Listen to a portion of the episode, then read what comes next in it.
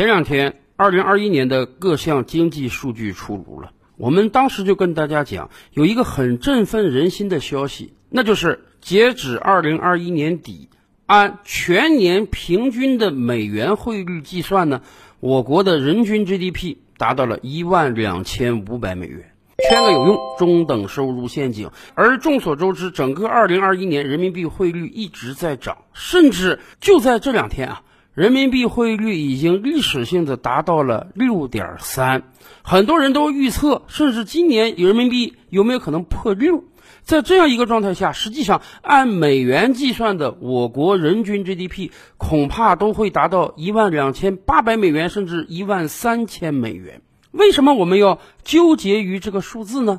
因为这是一个门槛，是世界银行划定的高收入国家的门槛线。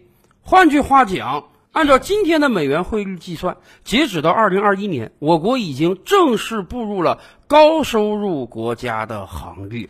这是一个非常重要的门槛，因为在过往这些年，所有唱衰中国的国家都会秉持一种论调，什么呢？中等收入陷阱。而很显然，经过整个二零二一年的奋斗，我们已经骄傲地告诉世界，我们正在开始跨越中等收入陷阱，甚至在五年之后，我们会彻底的摆脱这个陷阱。什么叫中等收入陷阱呢？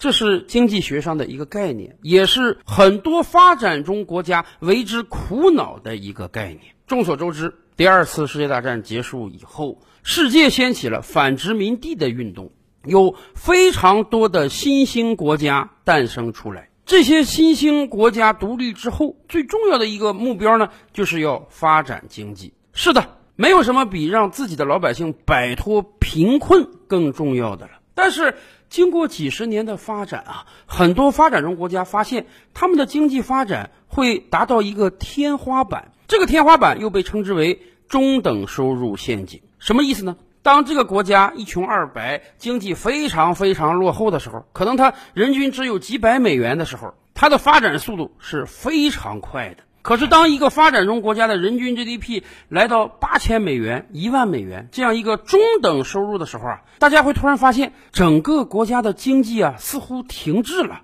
不像以往动辄 GDP 年均百分之十、百分之二十的增长。不像以往，老百姓手中的收入迅速的提高，而是长久的停滞下来，有的五年，有的十年，有的几十年。很多发展中国家长达几十年，人均 GDP 就停滞在八千到一万美元。拉丁美洲的墨西哥、巴西。阿根廷、东南亚的菲律宾，有很多国家在大发展之后呢，陷入到了中等收入陷阱之中。不论怎么努力，总是够不到一万两千美元这个高收入国家的门槛儿。就像华人在美国本土企业中有这个职位天花板一样，对于很多发展中国家而言，他们曾经几十年突破不了这种智库，整个国家经济就只能像一潭死水一样，甚至稍有风吹草动，遭遇到金融危机之后，经济就更差了。前年年底的时候，世界银行宣布，韩国正式被认定为发达国家，这是战后几十年来的唯一一桩。今天这个世界上的发达国家有很多，有美国，有日本，有英国，有法国，有德国，有意大利，有西班牙。但是这些国家无一例外的都是当年的列强。一战的时候人家是列强，二战的时候人家也是列强。整个世界局势实际上就是被这些大国操纵着。然而，韩国是二战之后新兴的国家。刚刚诞生的时候，经济也特别特别差。经过这几十年的奋发图强，韩国终于迈入了发达国家的行列。但是，成就了一个韩国，却有十几个、几十个国家今天还陷入到了中等收入陷阱之中。所以，过往就有很多经济学家说啊，甭看中国前些年这个经济发展特别快，但是中国迟早也会像阿根廷、墨西哥一样陷入到这个中等收入陷阱之中。想步入成为高收入国家，那是很难的。就像一个刚刚闯入到大城市的农村小伙子，哎，身上有一把子力气，甭管是打零工还是做苦力，很快的一个月赚到几千块钱，那还是很容易的。甚至自己稍稍努努力，做点小生意啊，多干几份兼职，送送外卖，送送快递，一个月挣到一万块钱也是很有可能的。这个收入比当年在农村背朝黄土面朝天，那真是高多了。生活水平呢，也肯定比在农村有巨大的改善。但是，当他每个月赚到一万块钱以后，他会慢慢感觉到，这个天花板来了。城市中还有很多富人，人家动辄月薪三万、五万，甚至年薪百万，人家住着豪宅，开着名车。那样的生活却是他一辈子恐怕都无法企及的。所以，一个农村进入到城市打工的小伙子，他的收入相比于农村时代会有巨大的提升，但是他总有天花板。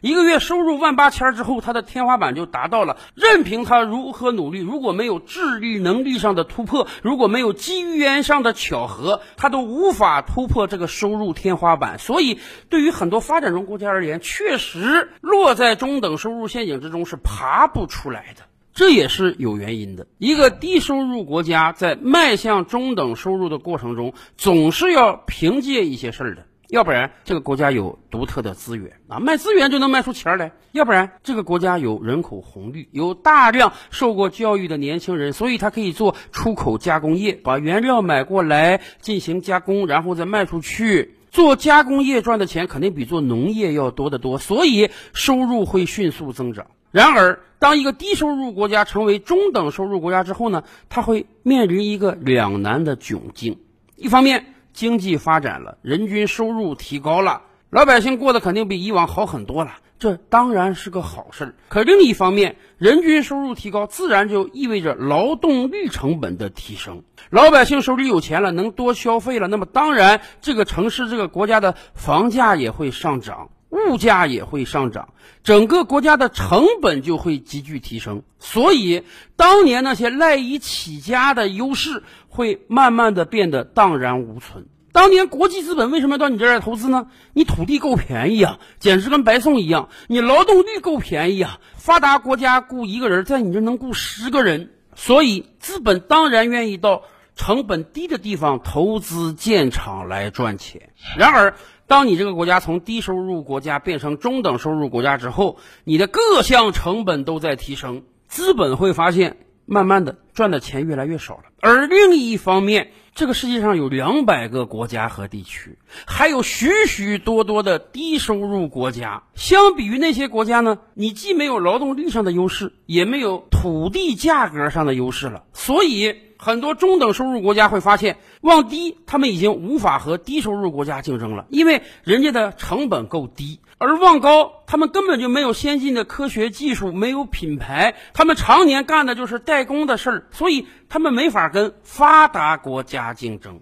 所以他们只能长久的陷于这个中等收入陷阱之中。这跟我们今天城市中的很多中产颇为相似。很多人说呀，这个中产实际上是压力最大的。因为一方面你能赚点钱，你比这个特别穷苦的底层人啊赚的钱还是要多的。但是另一方面，你赚的钱是多，你这个背负的压力也大呀。底层人可能连房子都没有呢，你要还房贷；底层人人每天走道都腿儿了呢，你还要还车贷。而另一方面，很显然，大多数中产阶级是无法跟那些富人阶层竞争的，人家把控着资源、技术、人脉。中产阶级想要彻底突围，步入到上流社会之中，那也是个难事儿。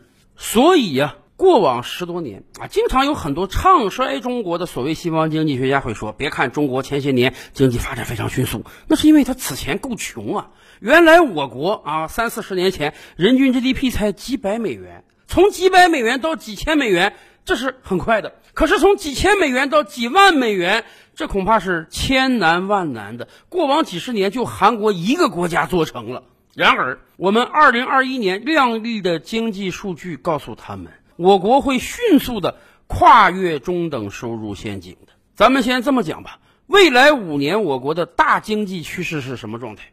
一方面，疫情还没有彻底消散。全球都等着中国工厂开足马力生产，所以在过去一整年，我国外贸屡创新高啊！可以想见，在未来的几年也一定会是这样。到二零二一年底，我国的 GDP 总量已经是美国的百分之八十了。现在几乎所有人都相信，五年之后，我国的 GDP 总量会超越美国。更关键的是，人民币也一直是很强势的。此前很多人担心人民币的升值会不会影响我国的对外出口，现在看来很显然，升值那俩钱儿不算什么，因为大部分海外工厂停工停产，花高价它也得从我国进口啊。所以我们会出现一个这样的状态：一方面，未来五年 GDP 总量不断提升；另一方面，人民币对美元可能还会有巨大的升幅。